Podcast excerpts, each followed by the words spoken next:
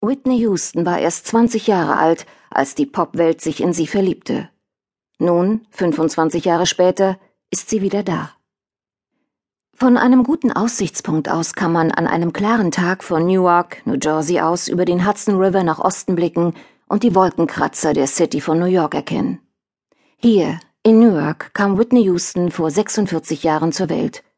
Und auch ihr Blick richtete sich schon bald auf die benachbarte Metropole.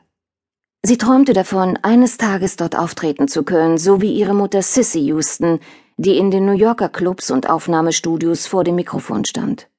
Doch das Leben der kleinen Whitney fand damals noch ganz innerhalb des schützenden Familiengefüges statt.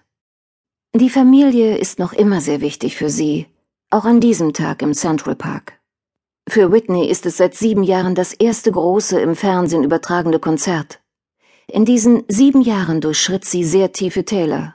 Und nun möchte sie der Welt zeigen, dass sie wieder oben auf ist und die harte Zeit hinter ihr liegt, in der sie drogenabhängig wurde, eine bittere Scheidung erlebte und den heftigen Karriereabsturz nicht verhindern konnte, der schmerzhaft mit anzusehen war.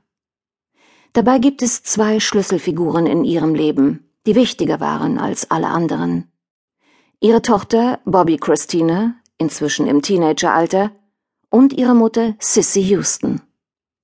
Sie sind heute ebenfalls hier, um Whitney bei ihrer Rückkehr auf die Bühne zu unterstützen. Um Whitney Houstons Karriere zu begreifen, muss man sich mit dem musikalischen Vermächtnis beschäftigen, das ihr voranging. Sie entstammt einer berühmten und hochtalentierten Familie.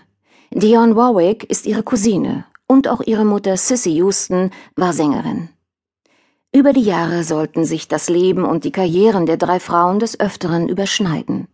Sissy sang auf einigen der Alben, die Dion aufnahm, und Whitney wurde, auf Dions Betreiben hin, von Clive Davis entdeckt, als sie mit Sissy zusammensang.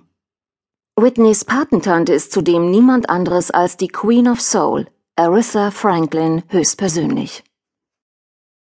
Dionne Warwick blickt auf eine höchst facettenreiche Karriere als Sängerin zurück. Die jungen Amerikaner kennen sie heute zwar hauptsächlich wegen der Infomercials für das Psychic Friends Network, die sie in den 90ern aufnahm. Aber schon in den 60ern und 70ern prägte sie mit ihrer Stimme den Sound jener Ära.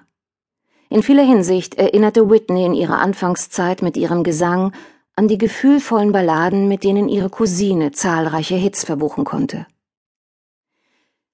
Dion wurde als Marie Dion Warwick in East Orange, New Jersey geboren, und sie entwickelte früh großes Interesse an Musik.